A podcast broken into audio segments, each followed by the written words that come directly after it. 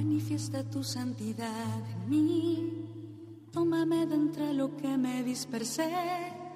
Recógeme de donde me perdí y llévame de nuevo al corazón. A continuación, en Radio María, les ofrecemos La Tierra Prometida, un programa que dirige Beatriz Ozores.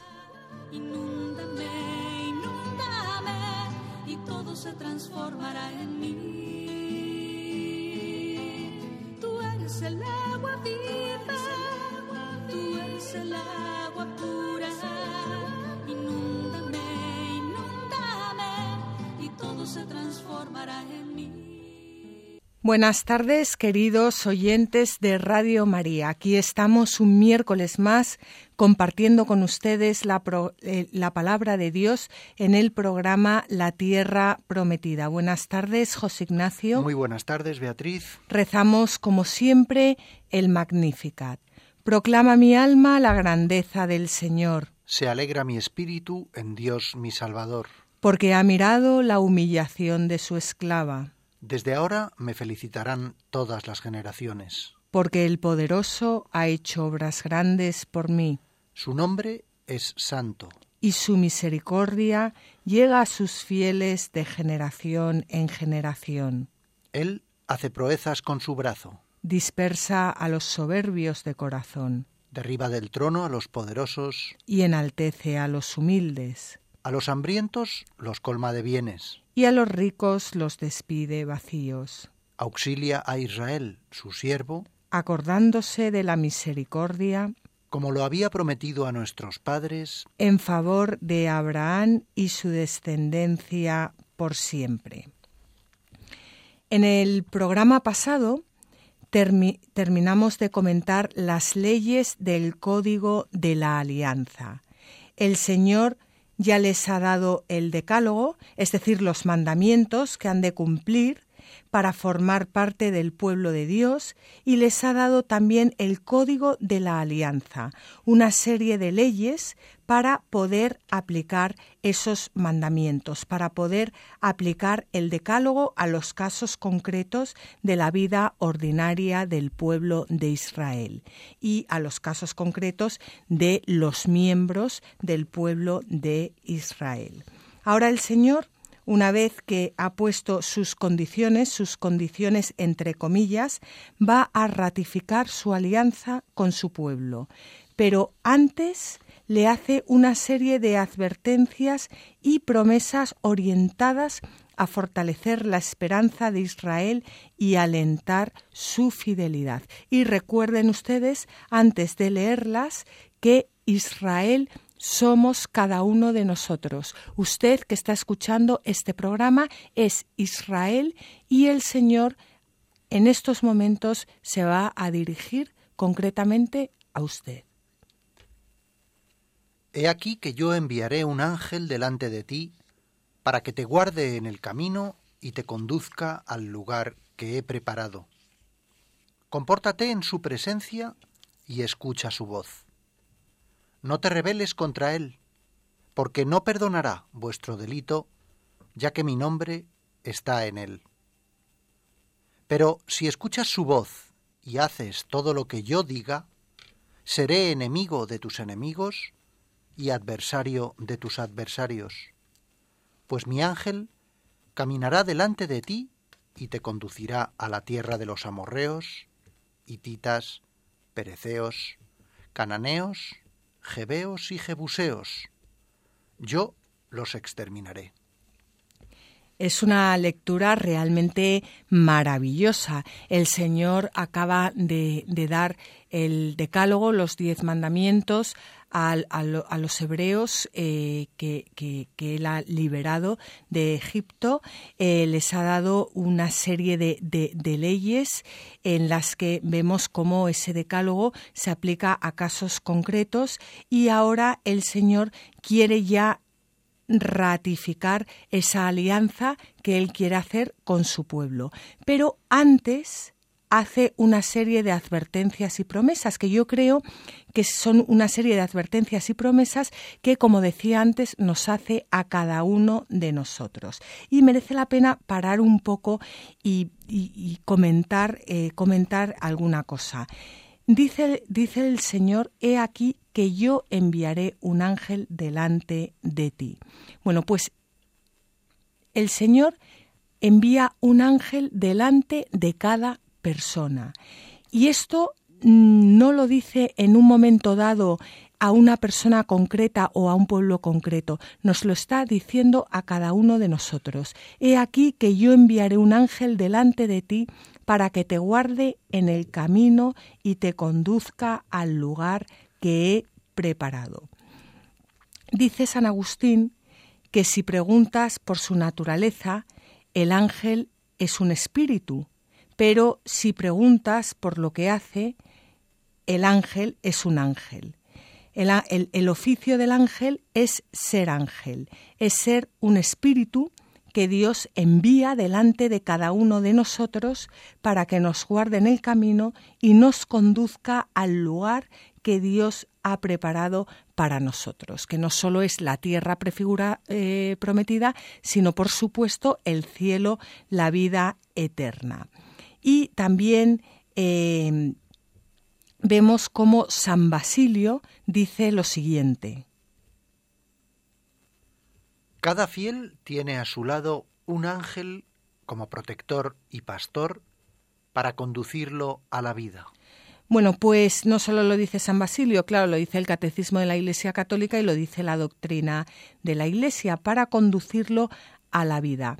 José Ignacio, ¿cómo, cómo crees tú que si de verdad nos creyéramos esto, eh, cambiaría nuestras vidas? Toma pregunta. es que, vamos a ver, Mm, decimos que la Biblia es palabra de Dios y en realidad Dios solo tiene una palabra, que es el verbo, es Jesucristo, por lo cual a Dios le hubiera, le hubiera bastado decir Cristo, le hubiera bastado, o sea, no, no necesitaba poner por escrito todo esto que estamos leyendo. Lo hizo porque, mm, porque, porque nosotros somos eh, criaturas, somos seres limitados y no hubiéramos entendido, necesitamos, necesitamos que Dios nos hable, digámoslo así, como en nuestro idioma. Mm, y no terminamos de creernos que es que todo, todo lo que dice la Biblia es no solo es palabra de Dios, sino que es verdad. Es verdad. O sea, una persona que está bautizada no puede dudar esto. O sea, una persona que está, que está bautizada, o sea, sí puede dudarlo, pero, pero, pero, pero claro, tiene un serio problema, porque un, un bautizado que lee He aquí que yo enviaré un ángel delante de ti para que te guarde en el camino y te conduzca al lugar que he preparado, mm, es que tendría que, creérselo de tal forma que cambiara su vida por completo. O sea, que, que, a partir de este momento fuera a todas partes con su ángel de la guarda. Pidámoselo al Señor. ¿Eh? Que sepamos escucharle.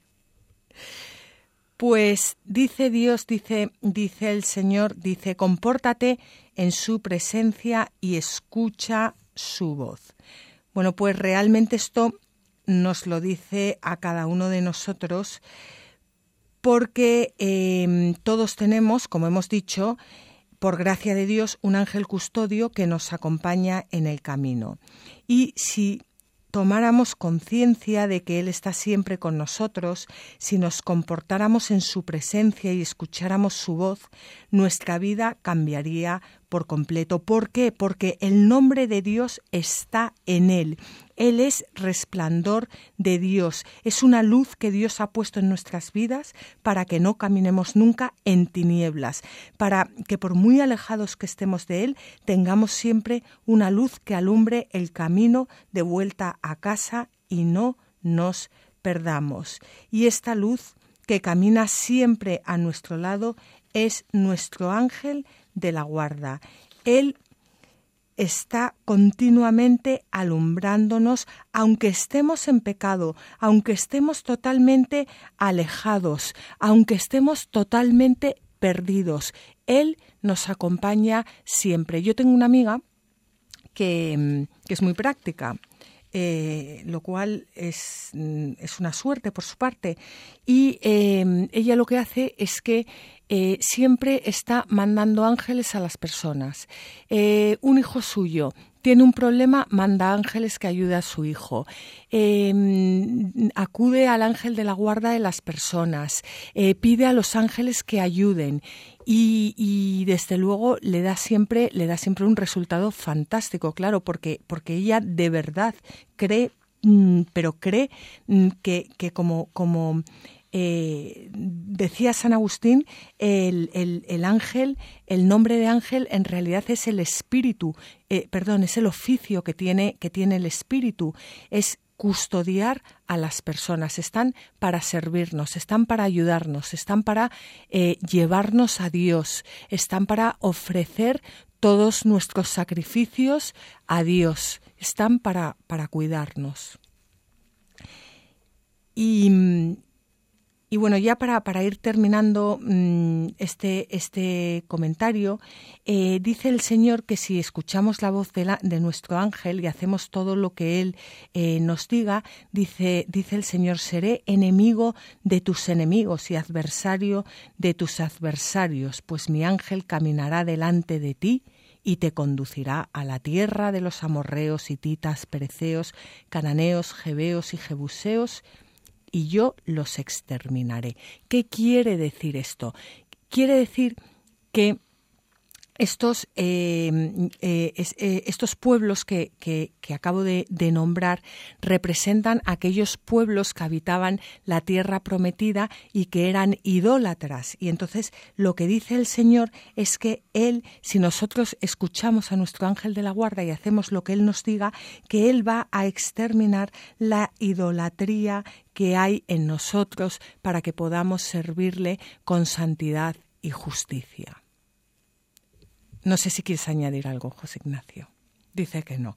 Bueno, pues como no quiera añadir nada, vamos a continuar con esta lectura. Perdónenme porque no les he dicho dónde estamos. Estamos en el libro del Éxodo, en el capítulo 23. Acabamos eh, de leer los versículos 20 al 23 y ahora vamos a leer los versículos 24 al 26. Dios continúa hablándonos a cada uno de nosotros.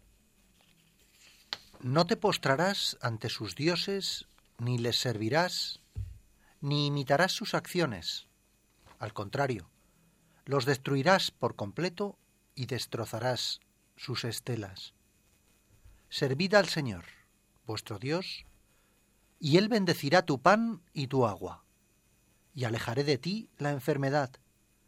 No habrá en tu tierra mujer que aborte ni que sea estéril, y colmaré el número de tus días.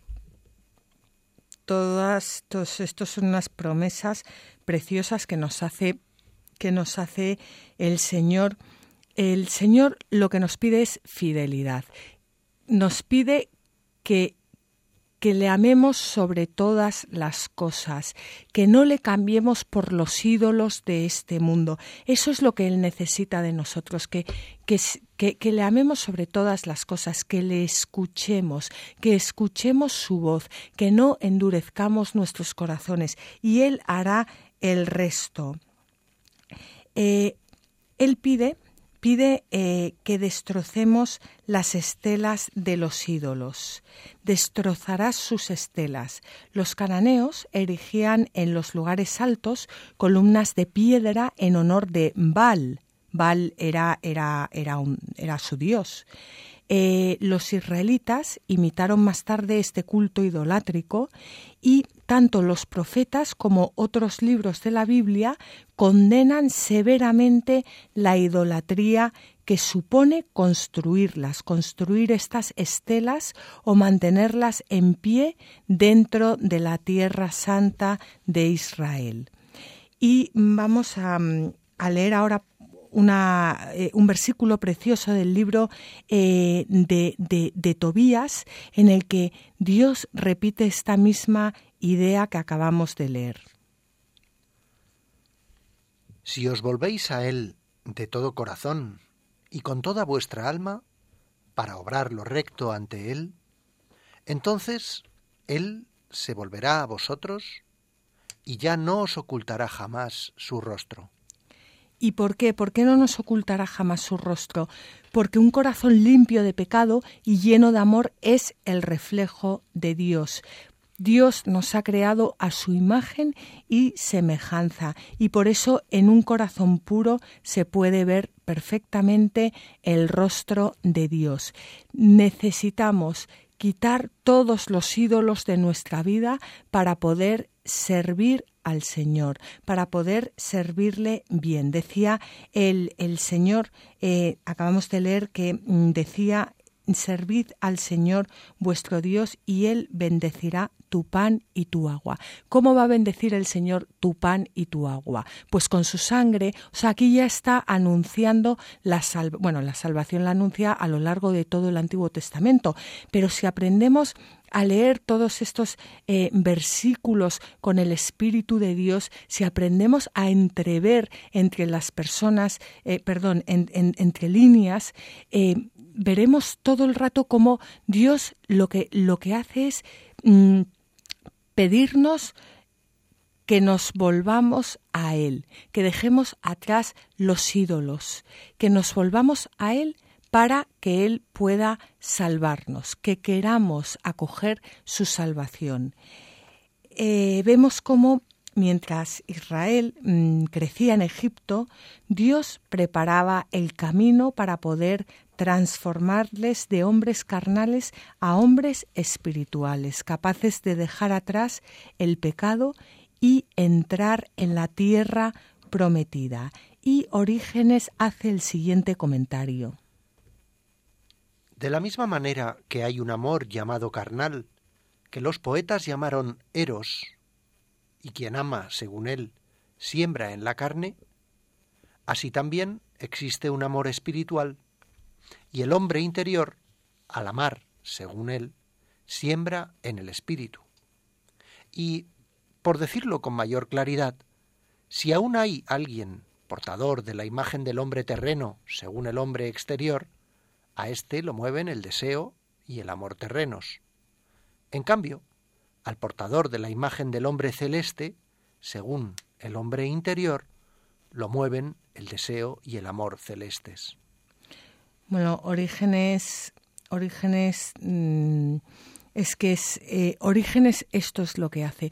Orígenes se mete en los textos y es capaz de leer los textos con el espíritu con el que fueron escritos. No se queda en la literalidad, en la letra que mata, sino que es capaz de encontrar el espíritu de Dios en esos textos y de tener un, un, encuentro místico con Dios a través de todos los textos y, y por supuesto de, de los textos del Antiguo eh, Testamento que a veces resultan un poco más eh, complicados.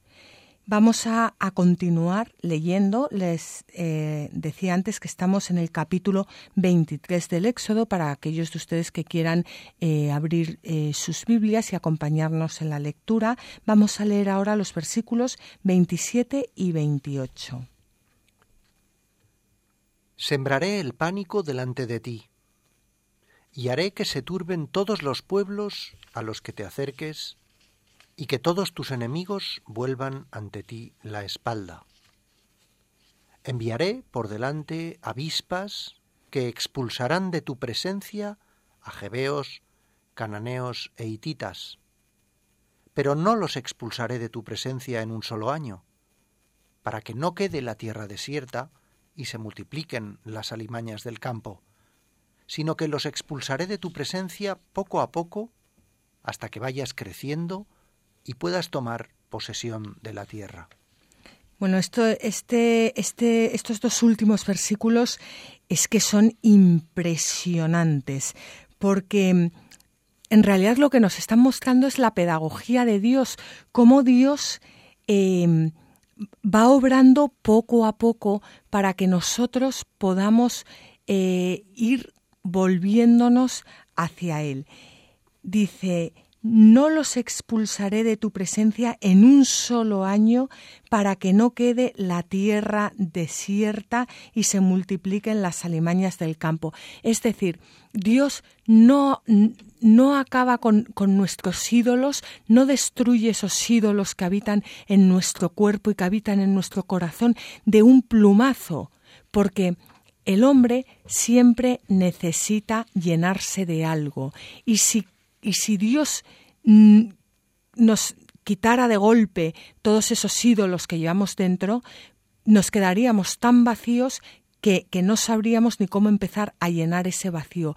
Esto nos muestra la pedagogía de Dios. Él va poco a poco. Los tiempos de Dios no son los nuestros. Él va poco a poco llevándonos hacia Él, como a niños pequeños, de tal forma que que seamos, que seamos capaces, que seamos capaces de seguirle y de tener una verdadera eh, conversión. Y dice el versículo 30, los expulsaré de tu presencia poco a poco, hasta que vayas creciendo y puedas tomar posesión de la tierra puedas tomar posesión de la gracia, puedas tomar posesión del Espíritu de Dios, puedas tomar posesión de todos los dones que yo te regalo.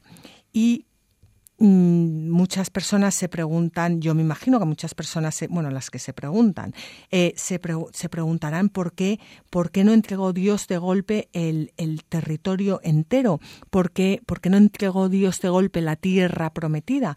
Bueno, pues nos lo dice San Pablo en su carta a los romanos. Porque Dios encerró a todos en la desobediencia para tener misericordia de todos pues esto es una frase eh, que yo les invito a todos ustedes a meditar, porque cuando uno la lee dice es que no entiendo nada, como que Dios nos encerró a todos en la desobediencia para tener misericordia de todos. Bueno, yo les invito a meditarla porque es tan impresionante que, que dejo, dejo que la descubran eh, por ustedes mismos. Mm, vamos a, vamos a, terminar con este capítulo 23 que estamos leyendo eh, con el versículo 31. Fijaré tus fronteras desde el mar rojo hasta el mar de los filisteos y desde el desierto hasta el Éufrates. Entregaré en vuestras manos a los habitantes de esa tierra y los expulsarás de tu presencia. No harás alianzas con ellos ni con sus dioses. No habitarán en tu tierra, no sea que te hagan pecar contra mí, y sirviendo a sus dioses, todos ellos son para ti como una trampa. Pues vemos como el, el Señor lo que quiere es enseñarnos eh, poco a poco y llevarnos a Él. Y vamos, antes, antes de hacer un descanso, eh, vamos a leer unos versículos del eh, libro de la sabiduría, del capítulo 11, versículos 26 perdón, capítulo 11, versículo 26 hasta el capítulo 12, versículo 10, porque yo creo que resume muy bien eh, todo lo que, lo que hemos estado leyendo hasta ahora. Tú perdonas a todos porque son tuyos, Señor, amigo de la vida. Tu aliento incorruptible está en todas las cosas. Por eso corriges poco a poco a los que caen. Los corriges recordándoles sus pecados, para que se aparten del mal y crean en ti, Señor. A los antiguos moradores de tu santa tierra los odiaste porque hacían cosas detestables, prácticas mágicas y ritos sacrílegos. A tales crueles asesinos de hijos devoradores en banquetes de vísceras de carne y sangre humana, iniciados en misterios orgiásticos y padres verdugos de almas indefensas, a esos decidiste destruirlos por mano de nuestros padres, a fin de que tu tierra predilecta acogiera la digna migración de los hijos de Dios. Pero también les perdonaste a aquellos, porque eran hombres, enviándoles avispas como avanzadillas de tu ejército, para que los destruyeran poco a poco. No porque no pudieras entregar en batalla a los impíos en manos de los justos, o con fieras salvajes, o con una palabra inexorable, destruirlos de una vez, sino que, castigándolos poco a poco, les dabas tiempo de arrepentirse.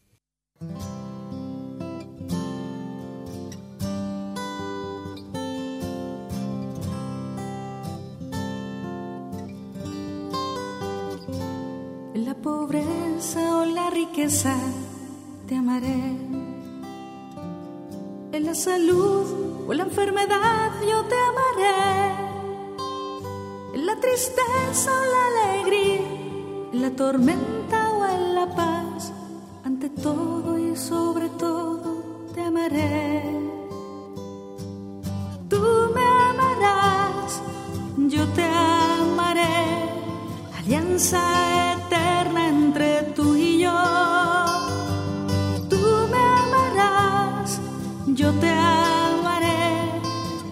que la muerte nos una más.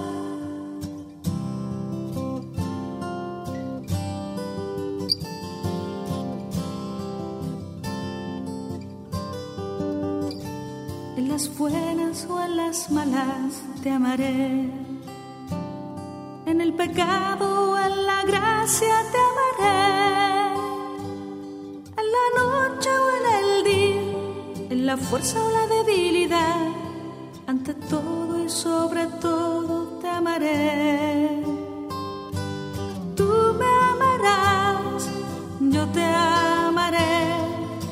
alianza eterna entre tú y yo.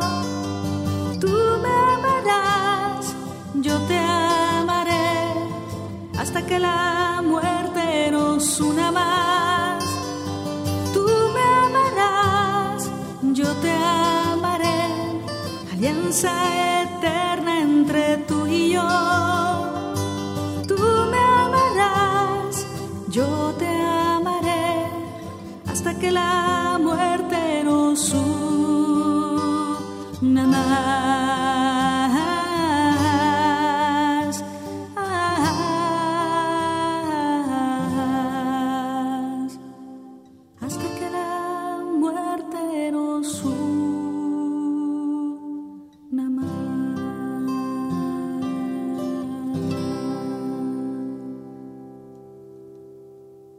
Les recordamos, queridos oyentes, que estamos en el programa La Tierra Prometida.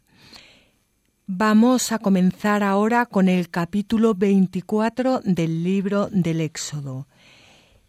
El Señor ha librado a su pueblo de Egipto, le ha dado el decálogo, le ha dado el código de la alianza para que pueda ser su pueblo, para que pueda actuar como pueblo de Dios y para que Él pueda ser su Dios. Y ahora va a ratificar esta alianza entre Dios y su pueblo, entre su pueblo y Dios. Entre los pueblos antiguos era frecuente ratificar los pactos mediante un rito o banquete. Y, como hemos dicho, esta sección narra un rito con banquete mediante el cual queda sellada la alianza. Este es un acontecimiento trascendental para la historia de la salvación que prefigura el sacrificio de Jesucristo con el que se inaugurará la nueva alianza. Comenzamos con el capítulo 24, vamos a leer los versículos 1 al 3. Después el Señor dijo a Moisés, Subid hasta el Señor, tú y Aarón, Nadab y Abihú, con setenta ancianos de Israel. Vosotros os postraréis a distancia. Solo Moisés se acercará al Señor. ellos no se acercarán, y el pueblo no subirá con ellos. Vino pues Moisés y contó al pueblo todas las palabras del Señor y todas las normas. Y el pueblo entero respondió a una sola voz. Haremos todo lo que ha dicho el Señor. Pues Nadab y Abihu o Abiú son sacerdotes descendientes de Aarón, y los ancianos, por su parte, representan al pueblo en asuntos trascendentales. Vemos cómo la acción se desarrolla en la cima del monte donde suben los dirigentes. Moisés como líder, los sacerdotes como portadores de la potestad religiosa y los ancianos como portadores de la potestad jurídica y civil. Todos los dirigentes los sacerdotes y setenta ancianos y todo el pueblo aceptaron solemnemente la alianza y sus exigencias. Y antes de seguir leyendo, José Ignacio, yo te pregunto, eh, bueno, ¿tú, ¿tú, no ves aquí cómo, cómo, se va repitiendo la historia? Porque acabamos de leer que eh, todos dicen haremos todo lo que ha dicho el Señor. Estamos a punto, bueno, a punto, pero, pero cerca del trágico episodio del, del becerro de oro.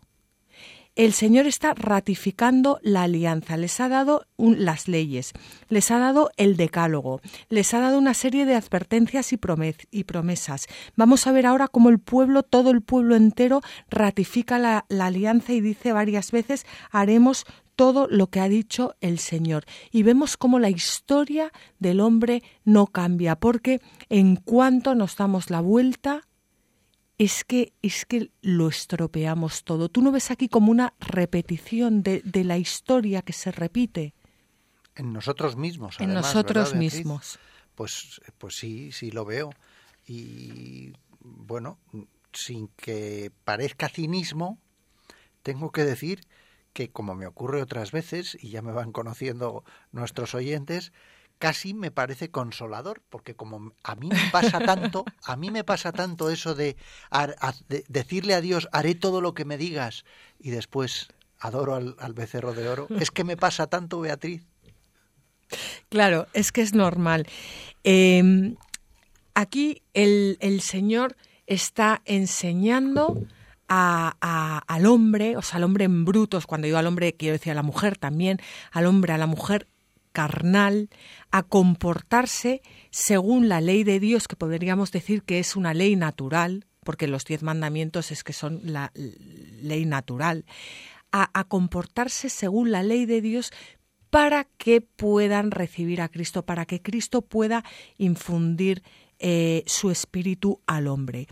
Pues esto nos pasa, nos pasa siempre, nos pasa siempre porque no siempre vivimos, no siempre dejamos que sea el Espíritu de Dios el que more, en, el que habite en nosotros. Y nosotros, como humanos, es que somos incapaces, ya lo dijo Jesucristo, sin mí no podéis hacer nada. Y cuando dijo sin mí, quiso decir sin mí y sin el Espíritu que os voy a dar cuando yo me marche. Entonces, cuando nos cerramos la puerta de nuestra alma al Espíritu de Dios, pues lo que hacemos es esto, claro, lo que tú acabas de decir. Vamos a, continuar leyendo. Eh, vamos ahora eh, con los versículos 4 al 8 del capítulo 24. Luego Moisés escribió todas las palabras del Señor y levantándose temprano por la mañana, construyó al pie de la montaña un altar y doce estelas por las doce tribus de Israel. Mandó a algunos jóvenes de los hijos de Israel que ofrecieran holocaustos y que inmolaran novillos como sacrificio de comunión en honor del Señor. Entonces Moisés tomó la mitad de la sangre y la echó en unos recipientes la otra mitad la vertió sobre el altar. Tomó después el libro de la alianza y lo leyó a oídos del pueblo, que respondió, haremos y obedeceremos todo lo que ha dicho el Señor. A continuación tomó Moisés la sangre y roció con ella al pueblo, diciendo, Esta es la sangre de la alianza que ha hecho el Señor con vosotros, de acuerdo con todas estas palabras. Bueno, esto es, eh, es, una, es un acto litúrgico, totalmente. Moisés es el intermediario, pero realmente los protagonistas son Dios y su pueblo, y la ceremonia tiene dos partes.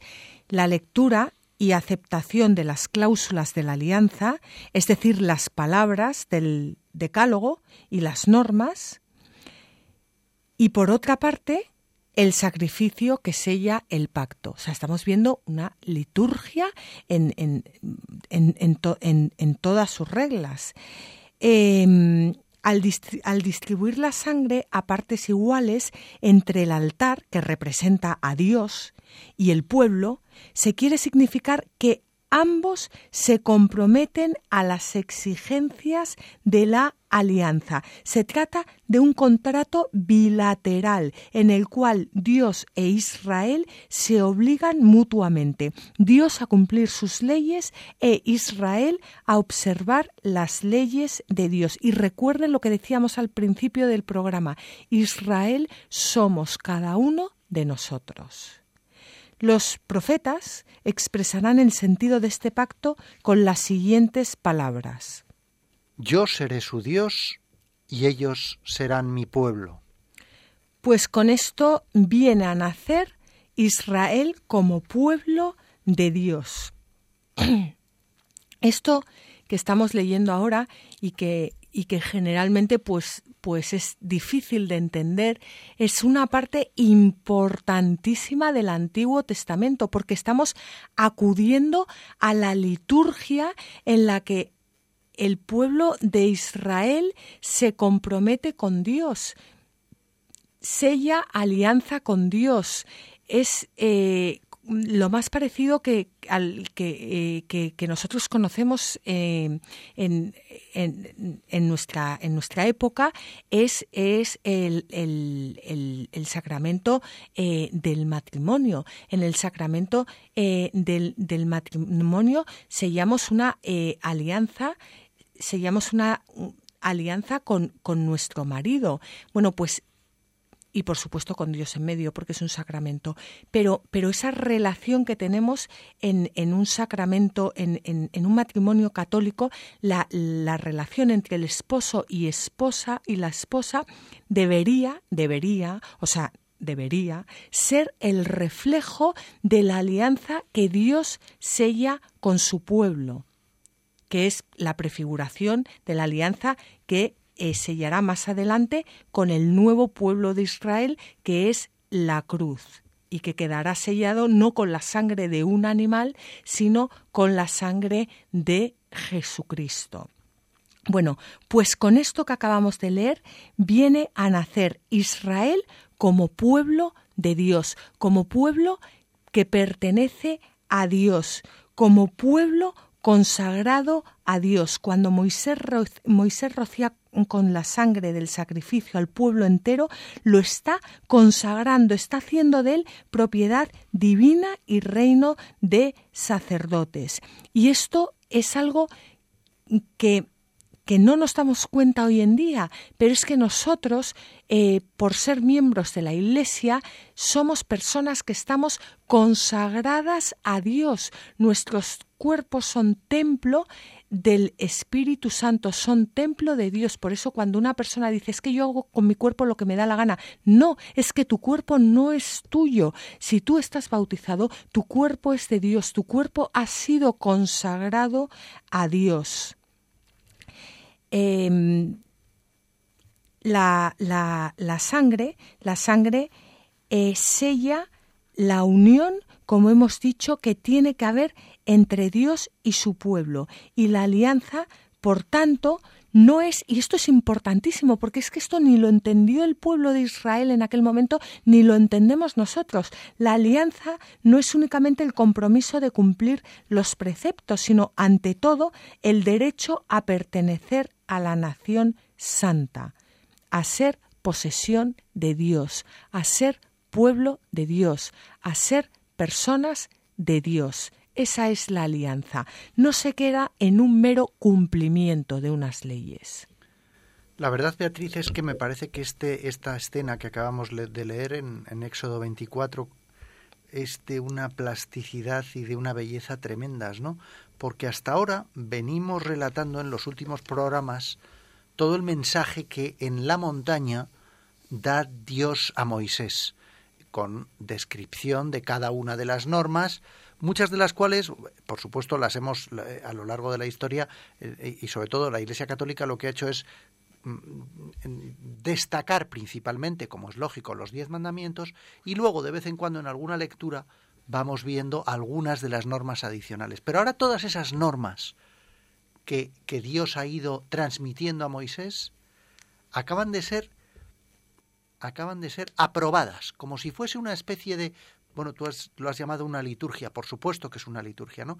Pero en ese pacto, en esa alianza, eh, bueno, voy a releer, si me lo permites. Dice, tomó después el libro de la alianza, es decir, todas esas normas, todo lo que Dios le había ido transmitiendo a Moisés, lo, lo, describen con el concepto libro de la alianza, con el cual también podemos entender eh, eh, que hablamos de la Biblia hoy en día, ¿no? En, en, un sentido más genérico. Aquí estamos hablando en concreto de la Torah.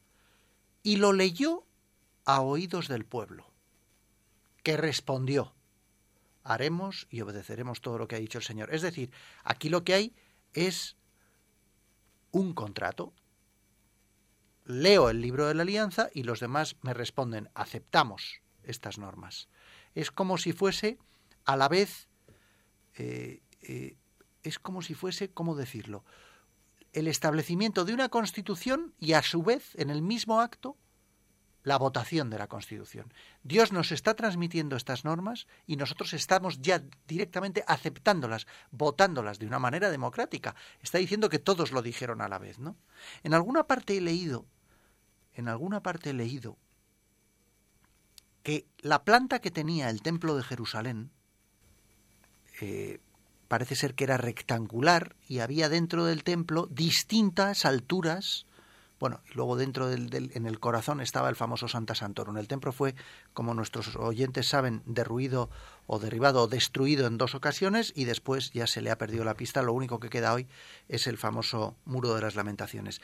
Pero según he leído en algún sitio, la construcción original estaba basada en este trozo que acabamos de leer. Cuando dice, levantándose temprano, construyó al pie de la montaña un altar y doce estelas por las doce tribus de Israel.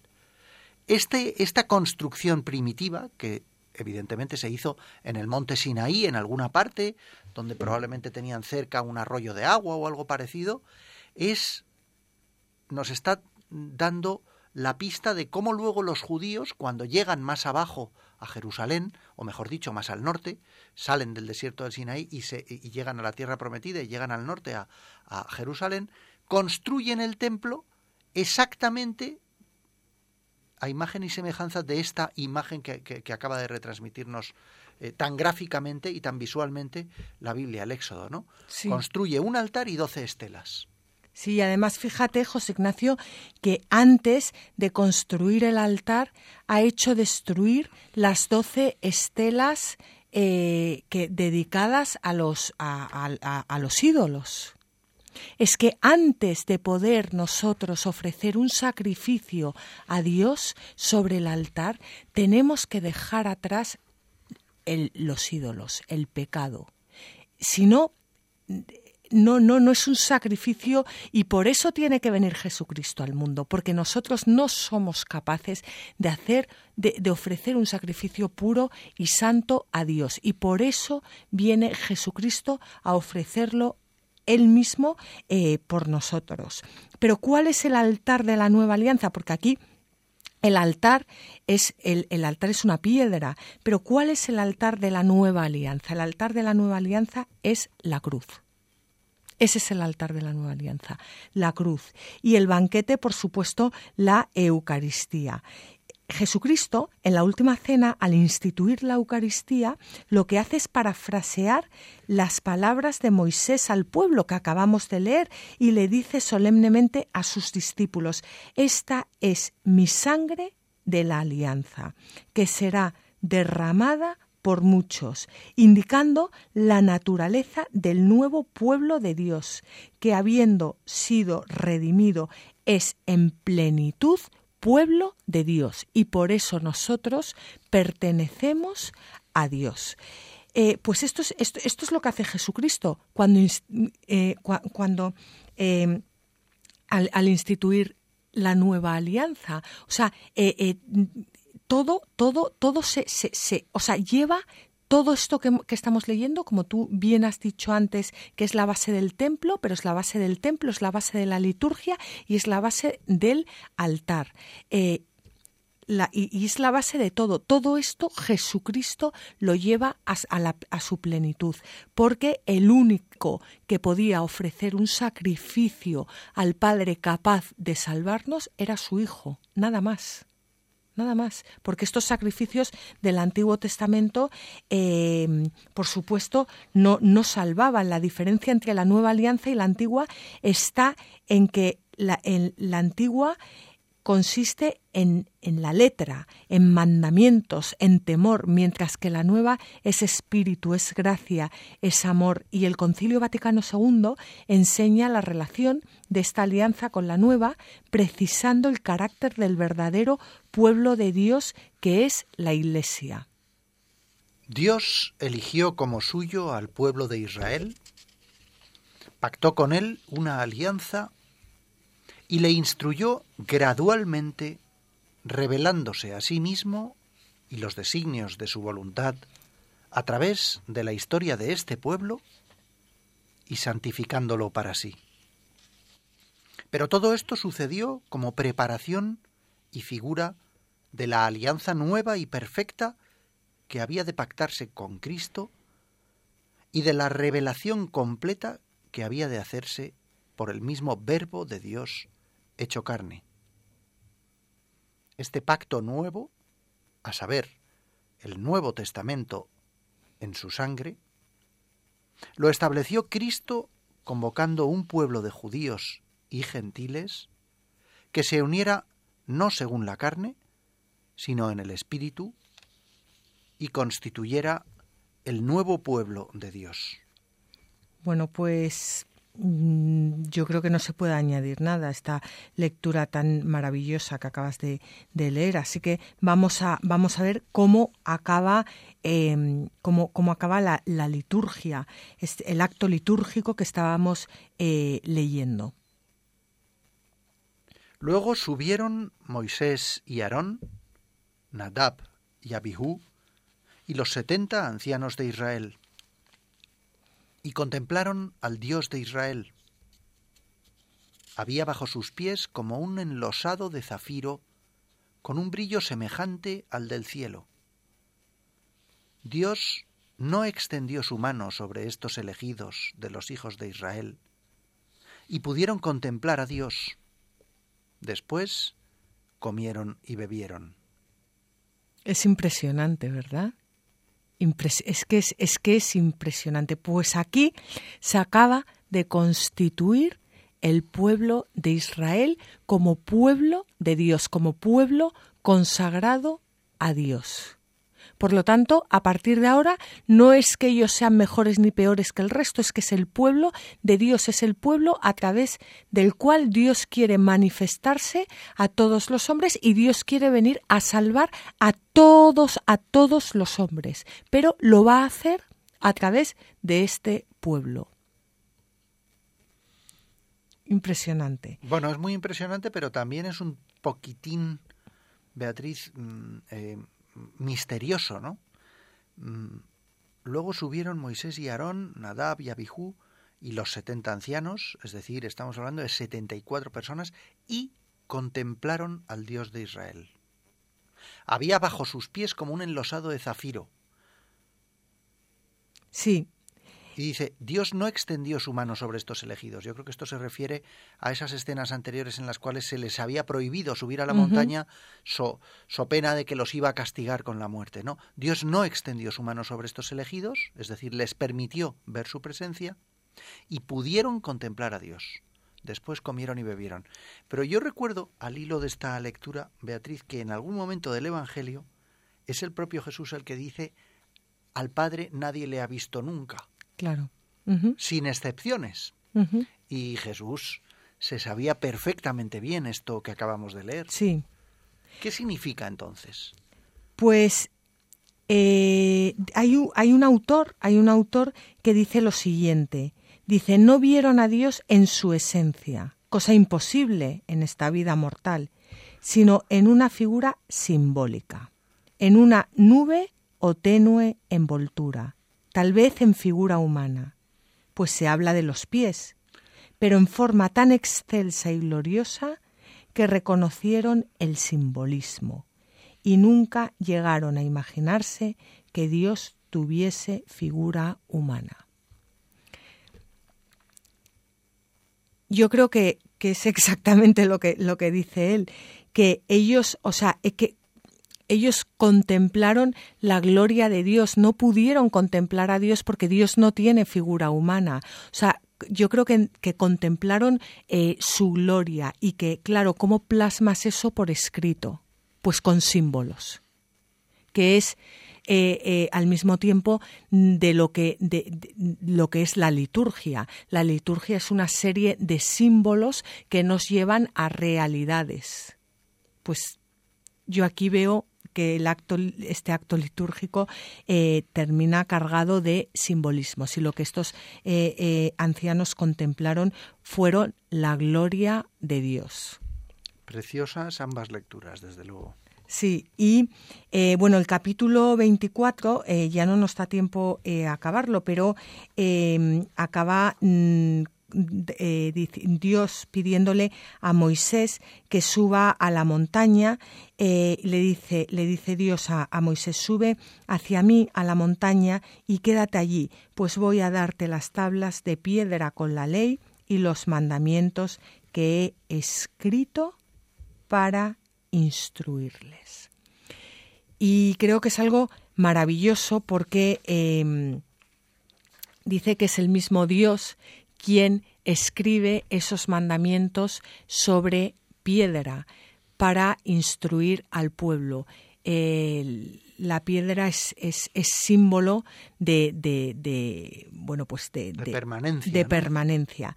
Y, yo quiero acabar este programa porque ya no nos va a dar tiempo de leer el punto que solemos leer em, sobre la Verbum Domini, pero yo quiero em, acabar este, este programa leyendo un comentario de San Beda sobre la piedra de la ley, porque, bueno, creo que, es, que es que tampoco puedo decir eh, mucho. El quitar la piedra rodada simboliza el descubrimiento de los misterios divinos que permanecían escondidos en la letra de la ley. En efecto, la ley se escribió sobre piedra.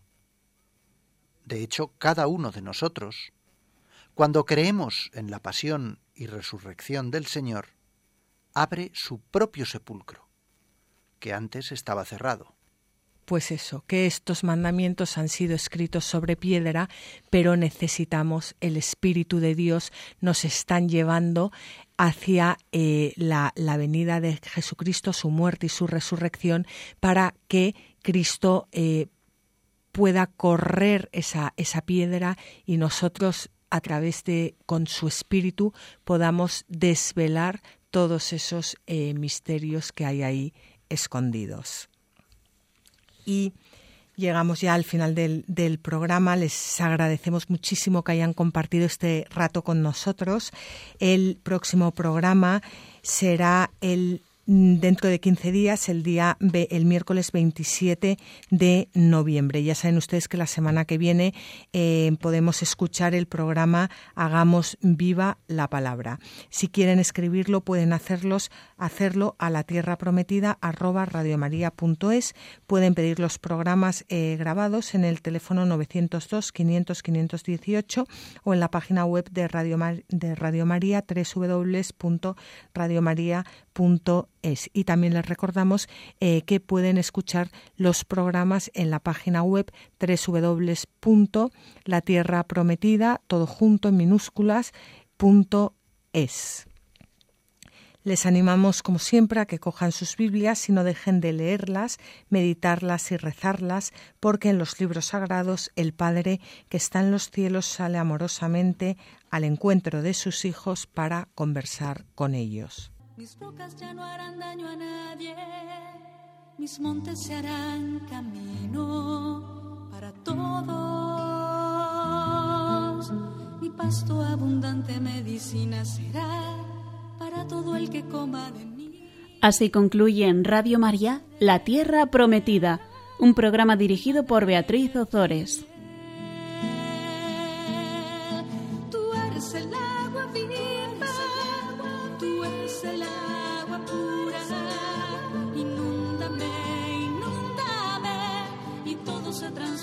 I am. mí.